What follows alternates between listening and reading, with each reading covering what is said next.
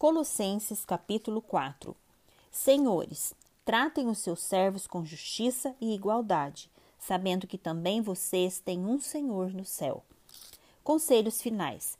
Continuem a orar, vigiando em oração com ação de graças. Ao mesmo tempo, orem também por nós, para que Deus nos abra uma porta à palavra, a fim de falarmos do mistério de Cristo, pelo qual também estou algemado. Orem para que eu torne esse mistério conhecido, como me cumpre fazer. Sejam sábios no modo de agir com os que são de fora e aproveitem bem o tempo, que a palavra dita por vocês seja sempre agradável, temperada com sal, para que saibam como convém responder a cada um. Saudações. Quanto à minha situação, Tíquico, irmão amado, fiel, ministro e conservo do Senhor, lhes dará todas as informações. Eu o estou enviando com o expresso propósito de lhes dar conhecimento da nossa situação e de alentar o coração de vocês. Com ele estou enviando Anésimo, o fiel e amado irmão que é da igreja de vocês. Eles contarão a vocês tudo o que está acontecendo aqui.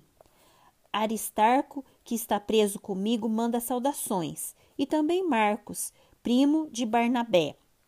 A respeito dele, vocês já receberam instruções. Se ele for até aí, recebam-no bem. Também Jesus, conhecido por justo, manda saudações. Estes são os únicos da circuncisão que cooperam pessoalmente comigo pelo reino de Deus. Eles têm sido meu consolo. Epáfras que é da igreja de vocês, manda saudações. Ele é um servo de Cristo Jesus que está sempre lutando por vocês em oração, para que vocês se conservem maduros e plenamente convictos em toda a vontade de Deus.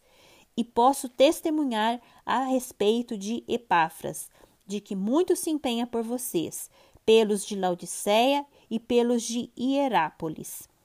Lucas, o médico amado, e também Demas mandam saudações.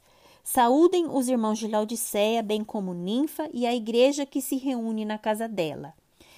É depois que esta carta tiver sido lida entre vocês, façam com que seja lida também na igreja dos Laodicenses. E vocês leiam também a carta que vier de Laodiceia e digam a Arquipo: Atente, para o ministério que você recebeu do Senhor, cumprindo bem a sua tarefa. A saudação é de próprio punho. Paulo, lembrem-se das minhas algemas. Bênção, a graça esteja com vocês.